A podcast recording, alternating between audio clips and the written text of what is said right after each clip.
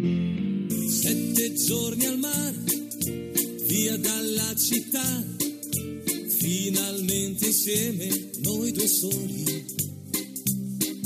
Sveglia accanto a te, poi dopo il caffè, passeggiate mano nella mano. Esta no es una semana cualquiera, con Luis Antequera y Mariate Aragonés.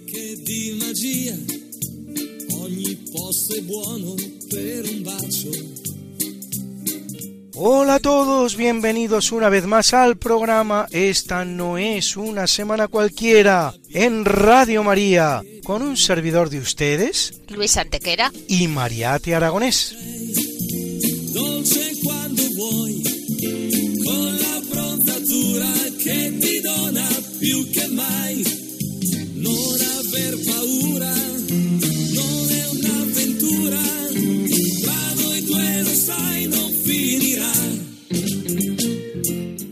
Luis, ¿qué semana nos ocupa hoy?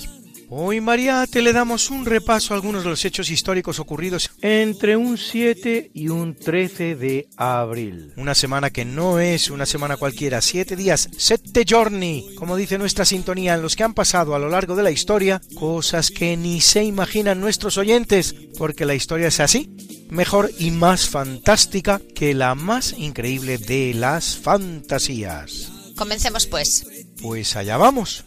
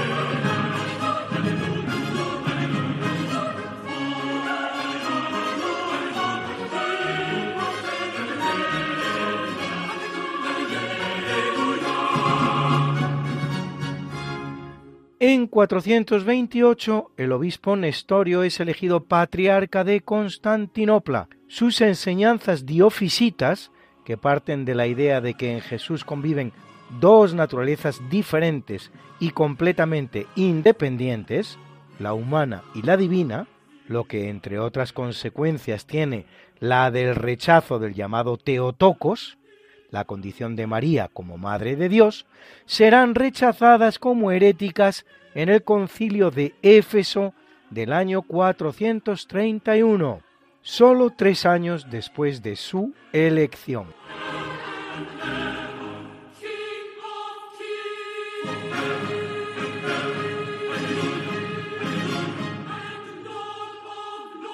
Y es un día muy importante en lo relativo a las cruzadas. Así es, Mariate, porque en 1204, en el marco de la Cuarta Cruzada, originariamente pensada para reconquistar Tierra Santa, y solo Tierra Santa, los caballeros cruzados, al cambiar su ruta hacia Jerusalén y encaminarse por la vía de Asia Menor, alentados por el dogo veneciano Enrico Dándolo, saquean Constantinopla, deponen al emperador Alejo V, coronan a Balduino IX de Flandes y se reparten el imperio bizantino. Da comienzo el llamado Imperio Latino, en el que Constantinopla vuelve a la obediencia romana, un período que apenas dura 57 años, hasta que en 1261 el general Alejo Estrategópulos restaura el imperio bizantino y Miguel VIII Paleólogo es coronado nuevo emperador, volviendo a romper con Roma.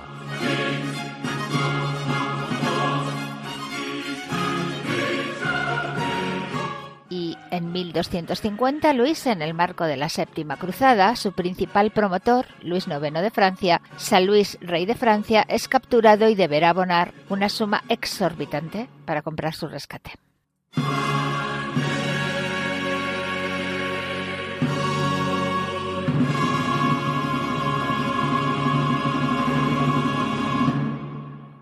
En 1378 es elegido Bartolomé Priñano, más conocido como Urbano VI, vicentésimo segundo papa de la Iglesia Católica, que lo es 11 años y medio, hasta su muerte en 1389.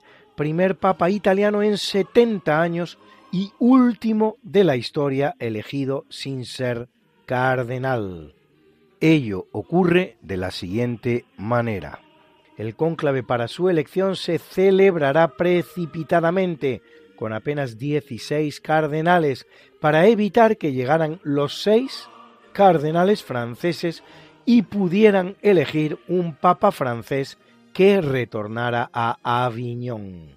Romano lo voliamo, romano lo queremos, gritaba el pueblo romano enardecido a las puertas del cónclave, y como los dos romanos que había en él no eran apropiados, se elegirá a Priñano, que al menos era napolitano, pero ni siquiera participaba en el cónclave por no ser cardenal, ni estaba en Roma. La tensión se mantendrá hasta que llegue de Nápoles y acepte el nombramiento, pues una serie de malos entendidos llevarán al pueblo romano a creer que el elegido había sido el cardenal francés Jean de Bar. La cosa no termina aquí, y solo cuatro meses después se produce la declaración de Añani, en la que doce cardenales declaran que la elección ha sido fraudulenta al producirse bajo coacción.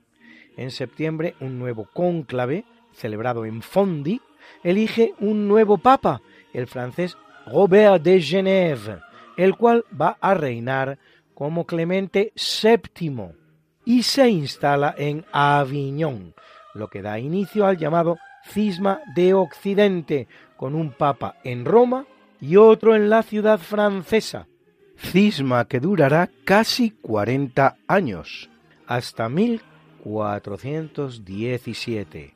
Urbano llega a proclamar una cruzada contra Clemente y en esas está, en Perulla, organizándola, cuando se cae de una mula, caída que a la larga le producirá la muerte. No falta quien sospeche que envenenado. En cuanto a Clemente VII, se halla en la lista de los antipapas y será sucedido en el trono de Aviñón por el español Pedro Martínez de Luna, el famoso Papa Luna, que reina con el nombre de Benedicto XIII.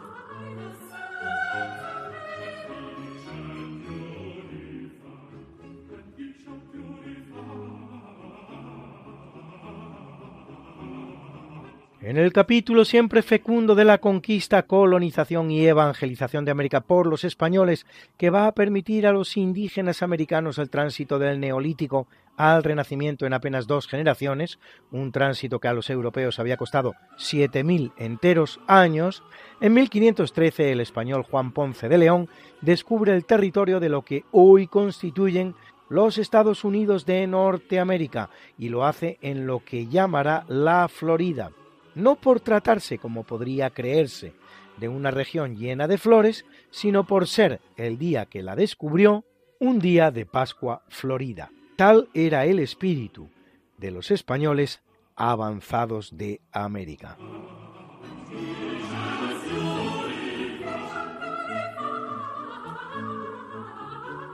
En 1557, en lo que son las ruinas de la antigua Tomebamba, el explorador y conquistador español Gil Ramírez Dávalos funda Santa Ana, de los Cuatro Ríos de Cuenca, actual Cuenca, en Ecuador, haciendo posible todos ellos y muchos más tres siglos de pax hispana sin precedentes en la historia americana, la cual, una vez que España abandone el escenario, conocerá más de dos centenares de conflictos, tanto civiles como entre vecinos.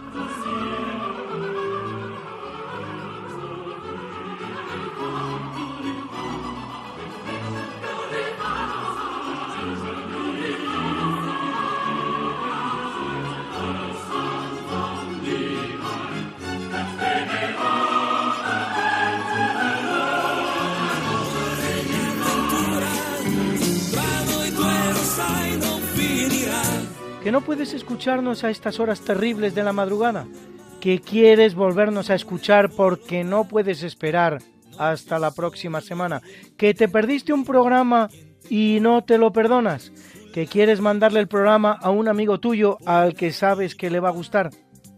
No te preocupes, todo tiene solución. ¿Conoces nuestro podcast? Introduce en la red. Podcast Radio María, esta no es una semana cualquiera. Y entrarás en el mundo mágico de la historia. Con todos los programas que hemos emitido hasta la fecha. Miles y miles de minutos de historia de la buena. Contada con honestidad, con rigor, de manera escueta y entretenida.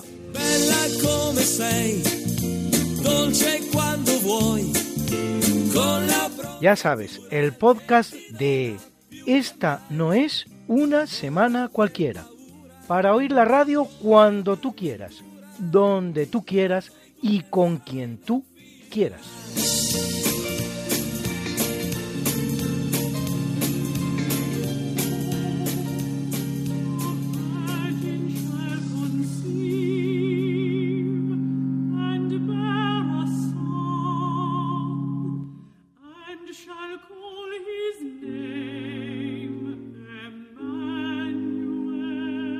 En 1606 el rey Jacobo I de Inglaterra concede a dos grupos ingleses, la Compañía de Londres y la Compañía de Plymouth, permiso para colonizar la costa este de América del Norte entre los paralelos 34 y 45 de latitud norte.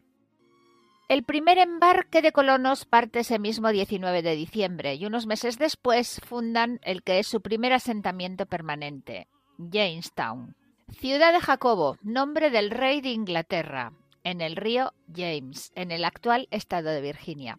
En 1620, una nueva expedición, la llamada de los peregrinos, una comunidad puritana expulsada de Inglaterra a bordo del Mayflower, fijará una nueva colonia en Plymouth, Nueva Inglaterra, la que los actuales estadounidenses tienen por fundacional. En 1634 son los católicos ingleses los que se establecen en la provincia de Maryland, con Cecilius Calvert, segundo Lord Baltimore, al mando.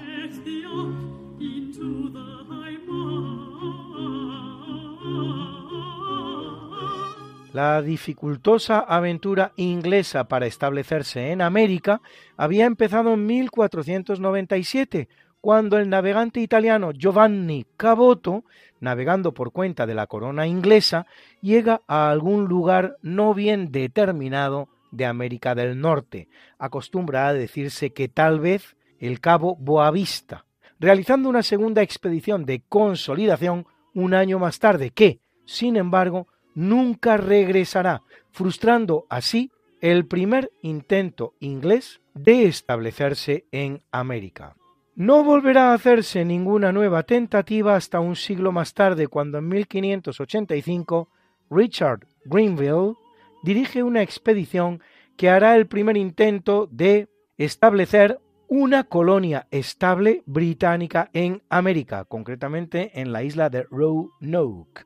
107 colonos cuyos sobrevivientes acabarán volviendo a Inglaterra solo un año después, con lo que también el segundo intento puede darse por fracasado.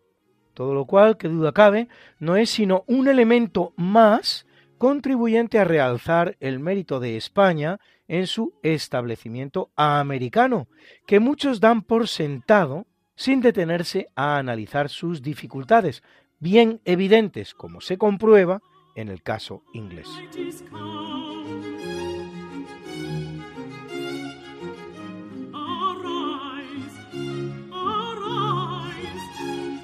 En 1682 nace René Robert Cavelier de la Salle, explorador francés que recorre el río Mississippi en Norteamérica, descubierto por el español Hernando de Soto en 1541, y toma posesión de las dos márgenes del río en nombre de Francia. Al inmenso territorio de varios millones de kilómetros cuadrados que constituye la única frontera al oeste de las colonias inglesas en Norteamérica, lo llama Luisiana, en homenaje al rey de Francia, Luis XIV, y en 1763 Francia cede pacíficamente a España su parte oeste en pago a su colaboración en la Guerra de los Siete Años contra Inglaterra, de la que ambas potencias salen derrotadas frente a ella.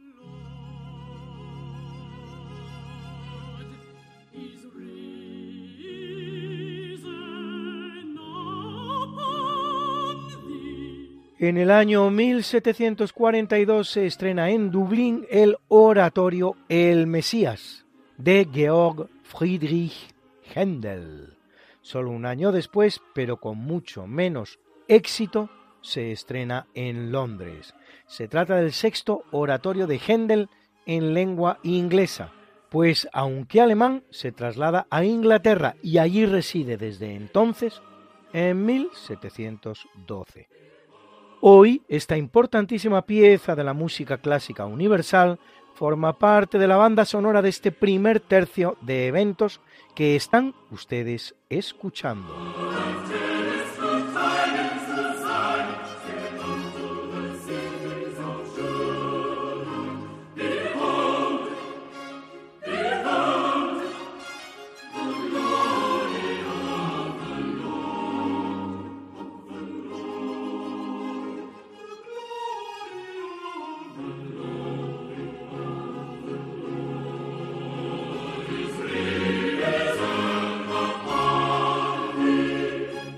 El año 1783 la zarina Catalina II la Grande anexiona Crimea a Rusia. Previamente, con la derrota de los turcos en la guerra ruso-turca que termina en 1774, los tártaros crimeanos, de religión islámica y buena relación con los turcos, se ven sin embargo independientes del imperio otomano al que pertenecían, constituyendo el Kanato crimeano, pero la progresiva entrada de rusos en el Canato animará a la emperatriz Catalina a proclamar la incorporación de la península al imperio ruso, con poca resistencia de los tártaros, muchos de los cuales abandonarán Crimea. Curiosamente, en la misma fecha, pero de 1944, más de siglo y medio después, en el marco de la Segunda Guerra Mundial, el ejército rojo de la Unión Soviética lanza la ofensiva de Crimea, que expulsa de Crimea a los alemanes y a sus aliados rumanos.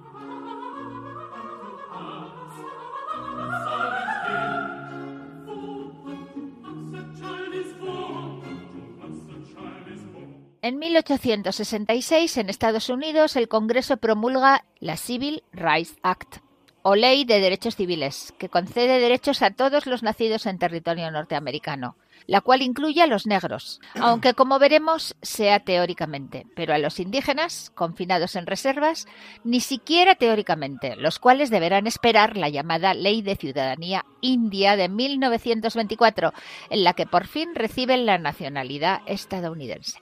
En cuanto a los negros, se implementarán en el país muchas formas de discriminación larvada, a las que solo pondrá fin la aprobación de la Civil Rights Act de 1964, es decir, casi un siglo posterior, en los tiempos del presidente Lyndon B. Johnson.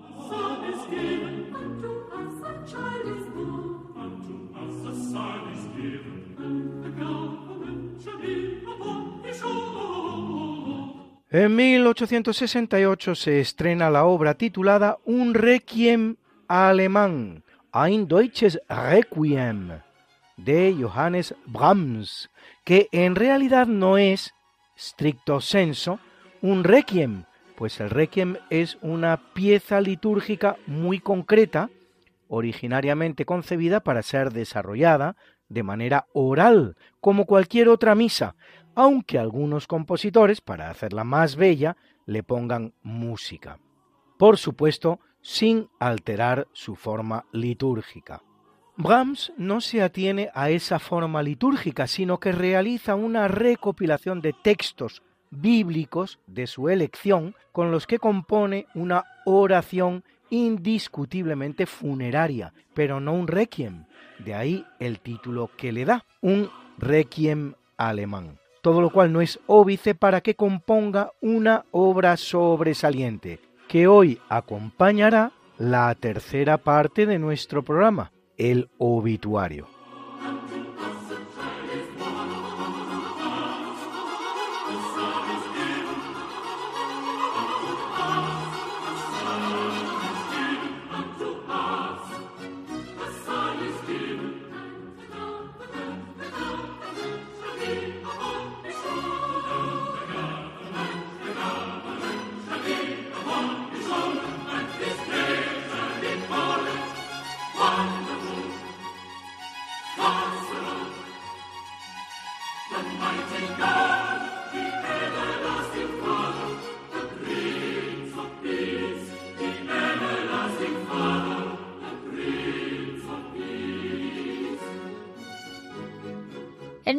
1912, desde el puerto de Southampton y con destino a Nueva York, zarpa el lujoso transatlántico Titanic, que en la medianoche del 14 de abril colisiona con un iceberg en las gélidas aguas del Atlántico Norte. Convencidos sus constructores de la indestructibilidad del buque, no cuenta con suficientes botes salvavidas. El naufragio deja el trágico balance de 1.513 muertos y apenas 705 supervivientes, uno de cada tres pasajeros. Un naufragio que muchos califican como el peor de la historia de la navegación, pero que palidece al lado de los ocurridos en 1945 con el hundimiento de los barcos de refugiados alemanes Steuben, Guslov y Goya por los torpedos de los submarinos comunistas estalinistas con un balance de 8.000, 10.000 y 7.000 víctimas mortales respectivamente. Bombardeos de barcos civiles, quede bien claro, no una batalla naval.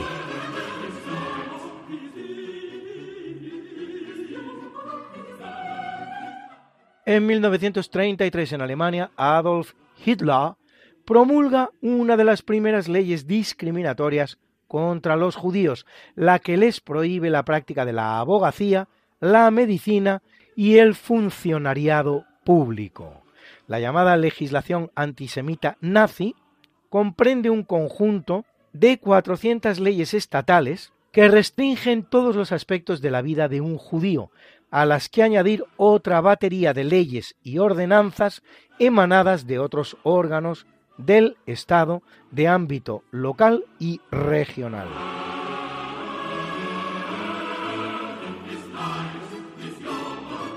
Un punto álgido de esta política se alcanzará en 1935 con las llamadas leyes raciales de Nuremberg, que como gran aportación legislativa definen al judío como el componente de una raza y no como el practicante de una religión.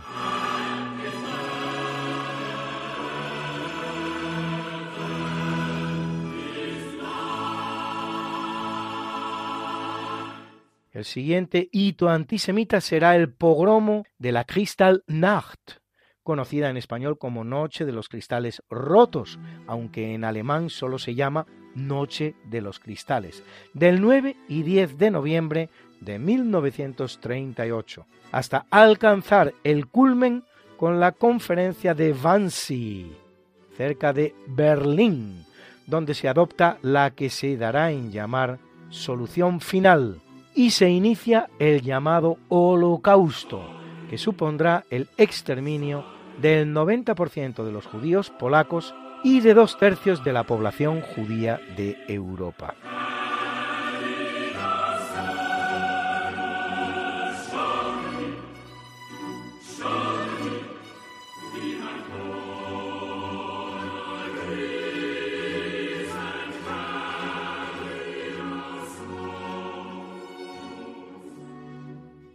En 1994 Juan Pablo II inaugura la capilla Sixtina, cuyos trabajos de restauración dirigidos por Gianluigi Colalucci al frente de un equipo de 12 personas se habían prolongado durante 13 años, es decir, el triple de lo que Miguel Ángel había tardado en pintar prácticamente solo los 1100 metros cuadrados que se le encomendó decorar. Uno de los temas que más polémica suscitará es el de la remoción de los lienzos que, por orden del concilio de Trento, habían servido para cubrir las partes pudendas de algunas de las 381 figuras desnudas pintadas por Miguel Ángel. Al final se optará por una solución salomónica. Se dejarán los 22 trapos realizados por Daniele Valterra, llamado Il Braghetone, precisamente por las braguetas que le pone a los personajes de la capilla sixtina, por considerarse de alto valor artístico, y de los demás se removerán todos menos cuatro, para que puedan servir de testimonio artístico. Caso especial será el de San Blas y Santa Catalina de Alejandría, la cual aparecía completamente desnuda, mientras San Blas por detrás de ella aparecía en posición que permitía cualquier sospecha, por lo que la restauración realizada en el siglo XVI consistió en picar la pared entera con la pintura encima para alterar la posición en la que aparecía San Blas y vestir completamente a Santa Catalina. La posición original la conocemos gracias a la copia que en 1549, 37 años después de terminadas y 15 antes de que el braguetone las cubriera con los paños, hiciera Marcello Venusti de las pinturas de Miguel Ángel. En la restauración se mantendrán algunos fragmentos a ambos lados de El juicio final, tal cual se los encontraran los restauradores, al solo objeto de exhibir el contraste entre el estado en el que se hallaban los frescos y aquel en el que se los dejará.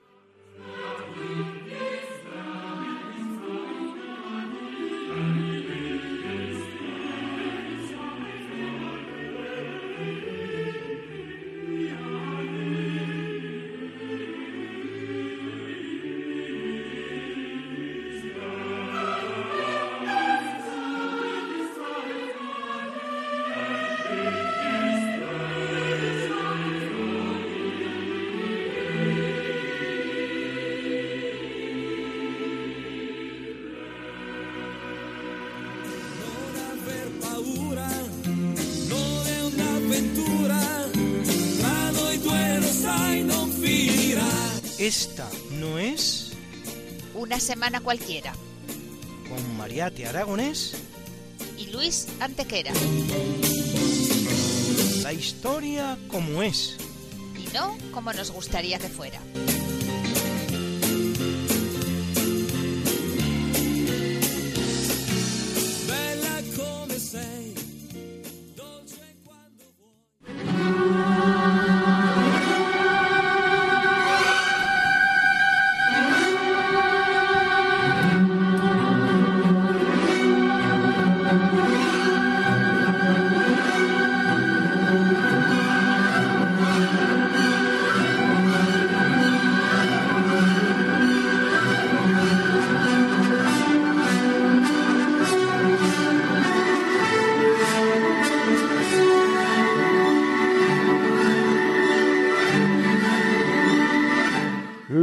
Capítulo del natalicio nace en el año 1320 Pedro I de Portugal, que aunque casado con la castellana Constanza de Villena, se enamora perdidamente de la gallega Inés de Castro, con la que casará a la muerte de su esposa, la cual le da cuatro hijos y es asesinada por orden del padre de Pedro, Alfonso IV de Portugal, lo que provocará el levantamiento del hijo contra el padre y toda una guerra civil en Portugal.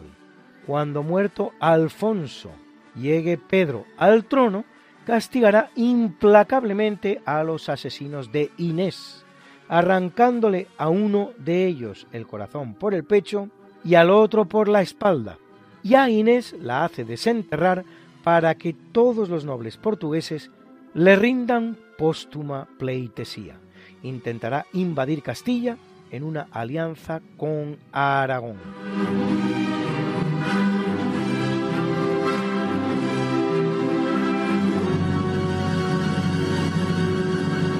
Nacen una madre y una hija, las dos reinas. La primera, una italiana que lo es de Francia.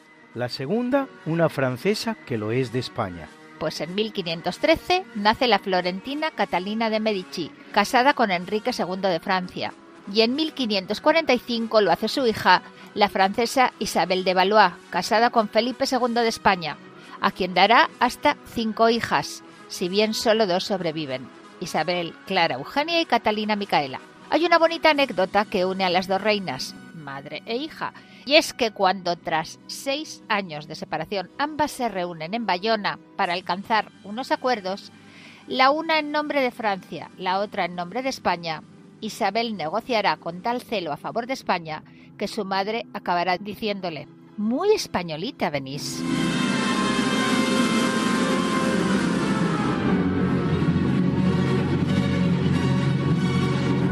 El año 1605 y en Valladolid, entonces capital de España, nace Felipe IV que reinará en nuestro país a partir de 1621 tras la muerte de su padre Felipe III.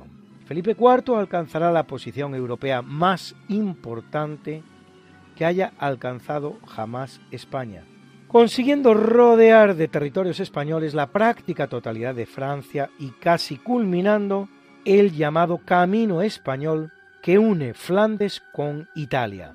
Es verdad que hacia el final de su reinado, la Guerra de los 30 años será francamente adversa para él y para España, que de resultas perderá Holanda y la corona portuguesa, pero contrariamente a lo que sostienen tantos historiadores, le quedan a España todavía muchos años de ser la gran potencia mundial con un imperio intercontinental en el que aún seguía sin ponerse el sol, y con el neto dominio de los mares y del comercio mundial, un dominio que para sí habrían querido ingleses o franceses.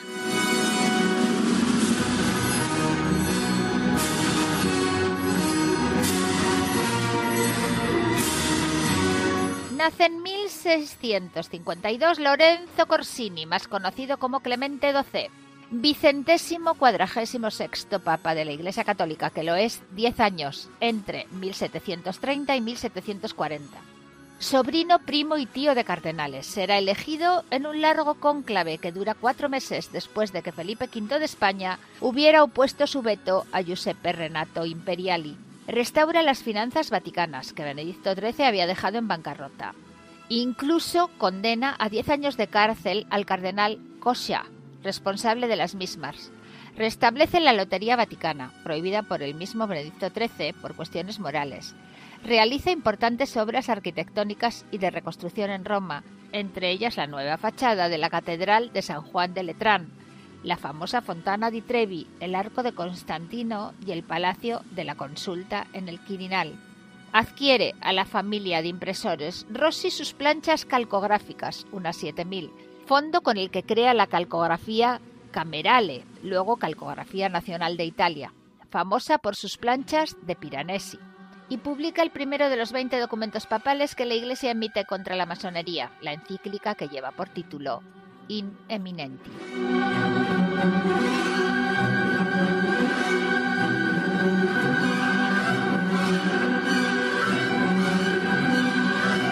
El año 1929 nace el cantante belga Jacques Brel, intérprete de esta canción verdaderamente icónica de los años 60. Ne me quitte pas, no me abandones.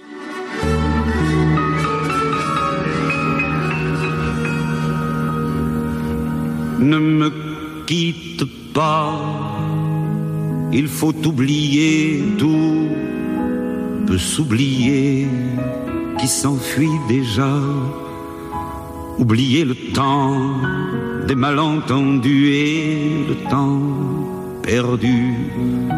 À savoir comment oublier ces heures qui tuaient parfois à coups de pourquoi le cœur du bonheur. Ne me quitte pas, ne me quitte pas, ne me quitte pas, ne me quitte pas. Moi, je t'offrirai des perles de pluie venues de pays où il ne pleut pas, je creuserai la terre jusqu'après ma mort pour couvrir ton corps d'or et de lumière. Je ferai un domaine où l'amour sera roi, où l'amour sera loi, où tu seras reine. Ne me quitte pas, ne me quitte pas, ne me quitte pas, ne me quitte pas.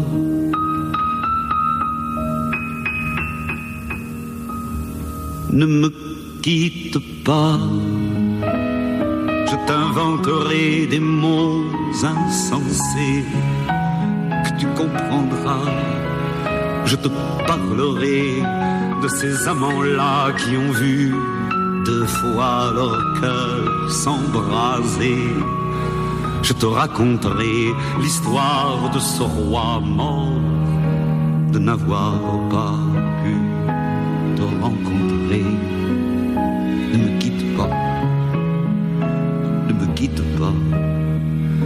ne me quitte pas, ne me quitte pas. On a vu souvent rejaillir le feu de l'ancien volcan qu'on croyait trop vieux. Il est, paraît-il, des terres brûlées, donnant plus de blé qu'un meilleur avril. Et qu'on vient le soir pour qu'un ciel flamboie, ne s'épousent-ils pas Ne me quitte pas, ne me quitte pas, ne me quitte pas, ne me quitte pas.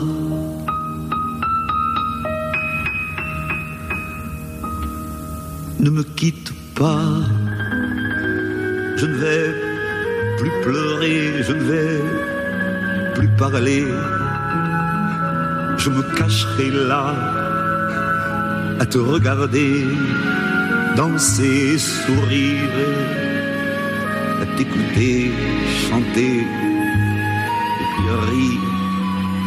Laisse-moi devenir l'ombre de ton ombre, l'ombre de ta main, l'ombre de ton chien.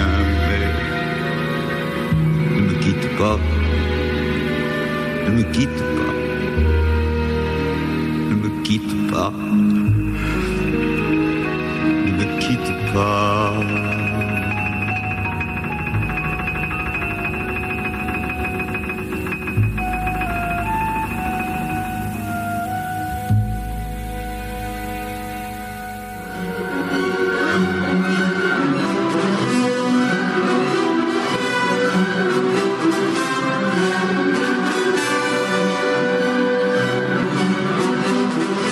en el año 1949 Francis Ford Coppola, ganador de seis Oscar, director de filmes como El Padrino, Cotton Club o Apocalypse Now, en cuya banda sonora suena esta pieza de la ópera La cabalgata de las Valquirias de Richard Wagner, que hoy ha venido formando parte de la banda sonora de este natalicio.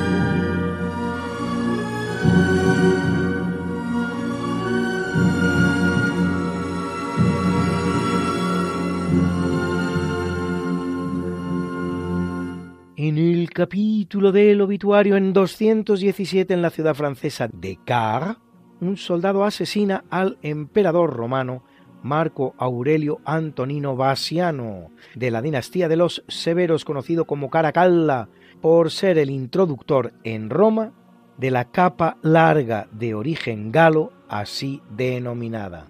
Su reinado de siete años es recordado por el asesinato de su hermano Geta, con el que compartía el trono, y con él otras 20.000 personas, y sobre todo por el llamado Edicto de Caracalla de 212, mediante el cual concede la ciudadanía romana a todos los habitantes libres de las provincias del imperio, con lo que da un paso importante en el camino de los derechos del hombre frente al Estado.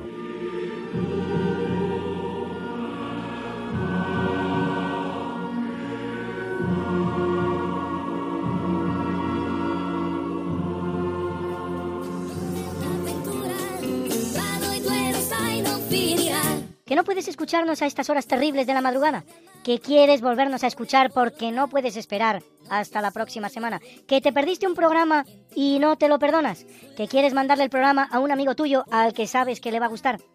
No te preocupes, todo tiene solución. ¿Conoces nuestro podcast? Introduce en la red. Podcast Radio María, esta no es una semana cualquiera. Y entrarás en el mundo mágico de la historia con todos los programas que hemos emitido hasta la fecha. Miles y miles de minutos de historia de la buena, contada con honestidad, con rigor, de manera escueta y entretenida.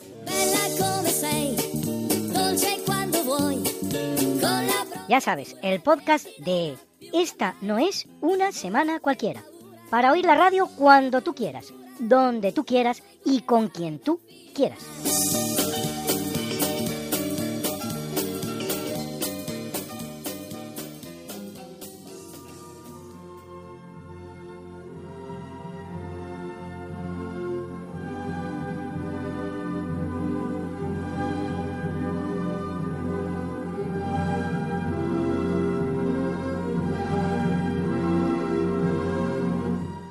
Muere en 352 Julio I, trigésimo quinto papa de la Iglesia Católica, que lo es 15 años y dos meses, entre 337 y 352. Larguísimo papado para su época, venerado como santo, el cual fija la celebración de la Navidad el 25 de diciembre, dejando el 6 de enero en que se celebraba con anterioridad para la Epifanía de los Reyes Magos y ordena la conservación de todos los documentos en poder de la Iglesia, poniendo las bases de lo que luego será el fabuloso archivo de la Santa Sede. Un hecho de grandísima importancia del que nunca podremos felicitarnos suficientemente, con el que la Iglesia, como tantas veces, se adelanta varios siglos al devenir de la historia, poniendo las bases de lo que mucho después harán otros convoca un concilio para condenar el arrianismo, y por ello, aunque la Iglesia no era perseguida ya por el paganismo romano, sí se ganó en cambio una nueva persecución durante el reinado del emperador Constancio, de credo arriano.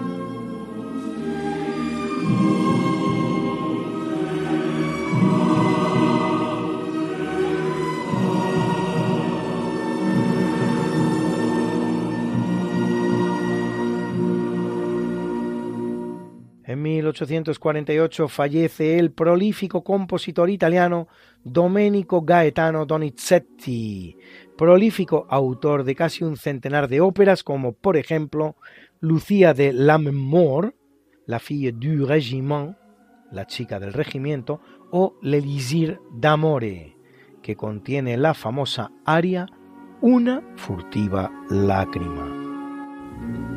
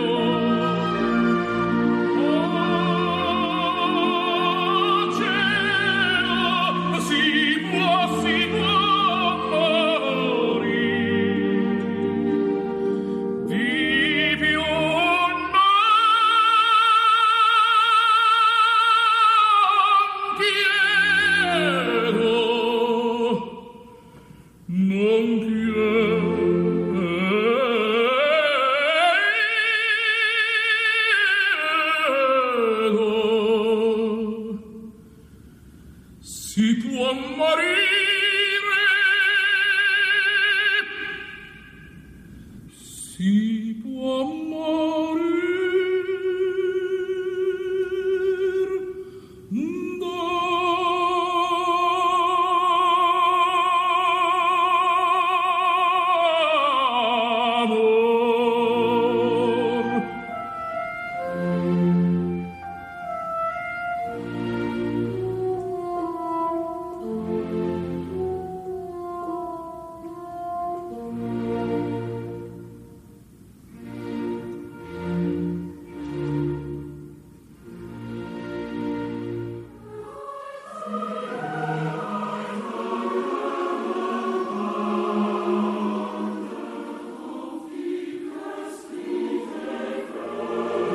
Fallece en 2002, precisamente el día en que cumplía 88 años, la bellísima actriz mexicana María Félix, también conocida como la Doña o María Bonita, considerada la mujer más hermosa del mundo por importantes revistas como la norteamericana Life o la francesa Paris Match la cual trabajará en México, España, Argentina y Francia, dejando películas como Enamorada o Doña Diabla, y por cierto, una importante colección de joyas realizadas por Cartier que la empresa francesa recomprará a su muerte por considerarlas entre lo mejor de su producción.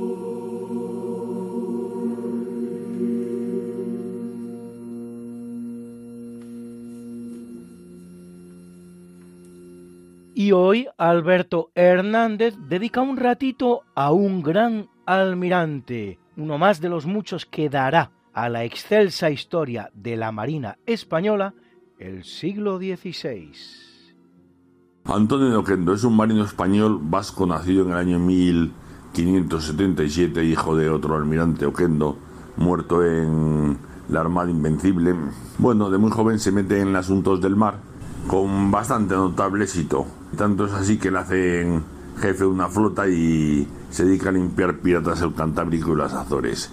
Terminada la tregua a los 12 años, Holanda invade Pernambuco, que es una posesión portuguesa, pero que al ser Portugal de España es como si hubiese sido española. Entonces el rey español no lo puede consentir y manda una flota a Pernambuco a reconquistarla. La flota holandesa que defiende esto está compuesta por 70 barcos y está mandada por Hans Peters. La española tiene solo 20 barcos y lleva unos cuantos cargueros y buques de transportes para desembarcar soldados y traer azúcar, que la Pernambuco era muy interesante porque había mucho azúcar. Bueno, a las alturas del mar de los Abrojos se enfrentan las dos flotas. El almirante holandés Hans Peters pues dice que con 20 barcos le sobran y manda a los otros fuera. Los barcos holandeses hay que decir que pesaban entre 500 y 1000 toneladas y tenían cañones de gran tonelaje, mientras que los españoles, el barco que más pesaba, que era la capitana, pesaba 300 toneladas. Bueno, empieza el combate el 21 de septiembre de 1531 y la capitana holandesa arremete por la popa contra la capitana española y el capitán español Oquendo hace una maniobra excelsa. Manda a virar totalmente y se pone a barlovento, con lo cual los disparos de los cañones y la fusilería, el humo va a parar a las naves holandesas y los españoles pueden verlo. Hay un abordaje, pero cuatro horas después el abordaje es desechado y la nave capitana holandesa empieza a arder. Otro navío español tiene que acercarse a socorrer a la nave capitana y la remolca fuera para que no se prenda fuego con ella. Cuando ya están alejados, el fuego llega a la Santa Bárbara holandesa y explota por los aires. Los otros combates, que han sido también prácticamente individuales, están en un resultado parejo, prácticamente. Con lo cual los holandeses se retiran. Y es más, se retiran de allí y se van a Recife. No quieren saber nada los españoles. Por fin Oquendo logra desembarcar a los soldados españoles, se trae a Portugal los 15 barcos cargados de azúcar y bueno, el rey Felipe IV le hace vizconde. Este título solo le dura el año y medio, puesto que después fallece.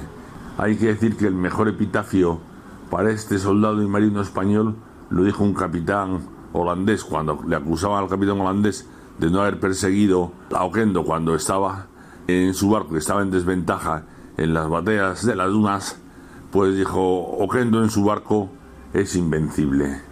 Pues por hoy nada más y buenas noches.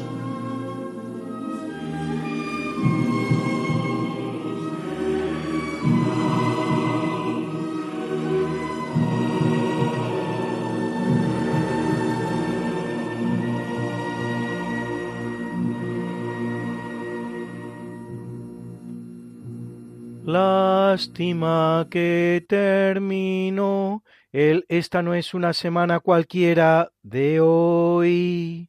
Pronto volveremos con más reseñas históricas interesantes para ustedes. Sí, señores, así es. Un día más hemos llegado al final de nuestro programa. Pero volveremos pronto, como hacemos siempre, para contarles a ustedes más y más reseñas históricas contadas, como dice Lula, con honestidad, rigor, escuetamente y en la medida de lo posible, de manera amena. Pero no vamos a terminar sin presentar, como hacemos siempre, nuestra música. Y hoy, en el tercio de eventos, esa pieza maravillosa que es El Mesías de Georg Friedrich Händel, que interpretó para nosotros el Monteverdi Choir y el English Baroque Soloist, dirigidos por Sir John Elliot Gardiner.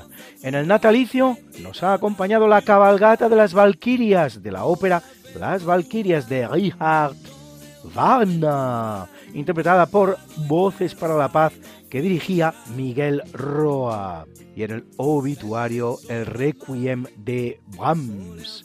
Su segundo movimiento, Den alles Fleisch, es Ist wie Gras, y entonces toda carne será como hierba, que ha dirigido para nosotros Herbert von Karajan al mando de la Vina Filarmónica, y dos bonitas canciones, Ne me quitte pas, de Jacques Brel, interpretada por él mismo, por Jacques Brel.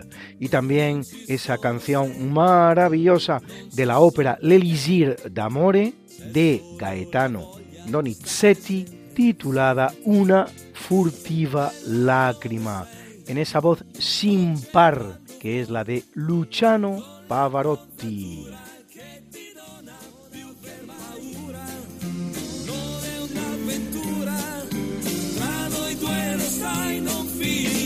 Esta no es una semana cualquiera, a que teníamos razón. La historia, ¿cómo es? Y no como nos gustaría que fuera. Hasta el próximo programa. Se despiden de ti, Mariate Aragonés y Luis Antequera. Pero yo te veo muy pronto en el programa de Javier Ángel Ramírez, Diálogos con la Ciencia, el jueves a las 12 de la noche, o lo que es lo mismo, el viernes a las 0 horas, con nuevos episodios de nuestra apasionante historia. No te lo pierdas.